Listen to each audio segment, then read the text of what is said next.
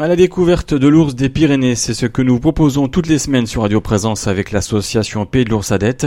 Marine Lefebvre, bonjour. Bonjour. Vous êtes euh, en service civique à hein, Pays de l'ours Adette. Alors cette semaine, la chasse ferme bientôt, mais toutes les espèces ne sont pas chassables comme l'ours. Et quel est le, statut international de l'ours brun? Alors, il faut savoir que l'ours brun est protégé au niveau euh, européen par plusieurs euh, il est protégé au niveau européen par plusieurs conventions. Euh, donc tout d'abord, par exemple, la Convention de Berne, la Convention sur la diversité biologique, euh, la Convention de Washington, euh, qui sont en fait des conventions sur la conservation de la vie sauvage et des habitats naturels, de l'écosystème, de la vie des êtres vivants.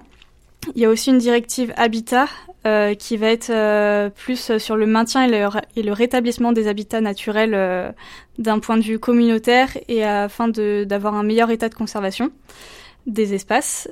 et ensuite, il y a des recommandations au niveau du Conseil européen et au niveau du Parlement européen pour la conservation de cette espèce quelle est la réglementation nationale à ce sujet? Alors euh, la chasse euh, a été interdite euh, en 62. avant donc elle était autorisée et même elle était favorisée par par l'État parce que si un chasseur ramenait un ours, il avait le droit à des primes. Et donc c'était vraiment très intéressant à l'époque étant donné qu'on n'avait pas le même salaire que maintenant.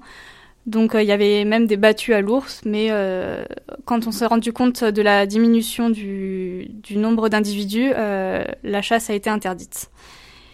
Et donc il y a aussi une, autre loi qui, qui elle, est plus sur l'interdiction de détruire, de naturaliser, de transporter et de commercer des espèces. Et donc elle est valable, cette loi est valable pour beaucoup d'espèces sauvages en France. Parlons chiffres, quel était le nombre d'ours dans les Pyrénées au début du XXe siècle? Alors au début, elle était à, on estimait, euh, vu qu'on n'avait pas les mêmes moyens qu'aujourd'hui pour compter les animaux, euh, on l'estime à 150 ours. Puis elle est passée à 70 ours en 1954. Euh, donc il y avait deux, deux noyaux, un à l'ouest et un au centre des Pyrénées.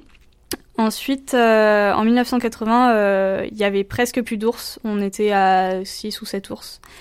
Et euh, jusque euh, jusqu'en 96, on n'avait plus que 5 ours dans les Pyrénées, et c'est pour ça qu'on a été obligé d'en réintroduire si on voulait conserver l'espèce.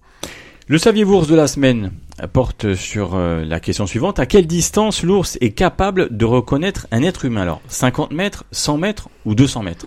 Alors en fait, il faut savoir que l'ours a une vue assez mauvaise.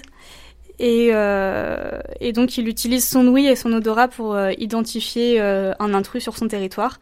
Et donc, il peut détecter euh, un être humain à environ 200-250 mètres, donc euh, qui est déjà pas mal, et même plus. Il euh, faut savoir que l'odorat est beaucoup plus développé chez l'ours, sept fois plus que chez le chien. Et donc, il peut nous sentir parfois si on a mis du parfum avant, si on s'est shampouiné la veille, il peut nous sentir à plus d'un kilomètre à la ronde. Marine, merci. Merci. Je rappelle que vous êtes en service civique à l'association Pays de l'Ours Adette.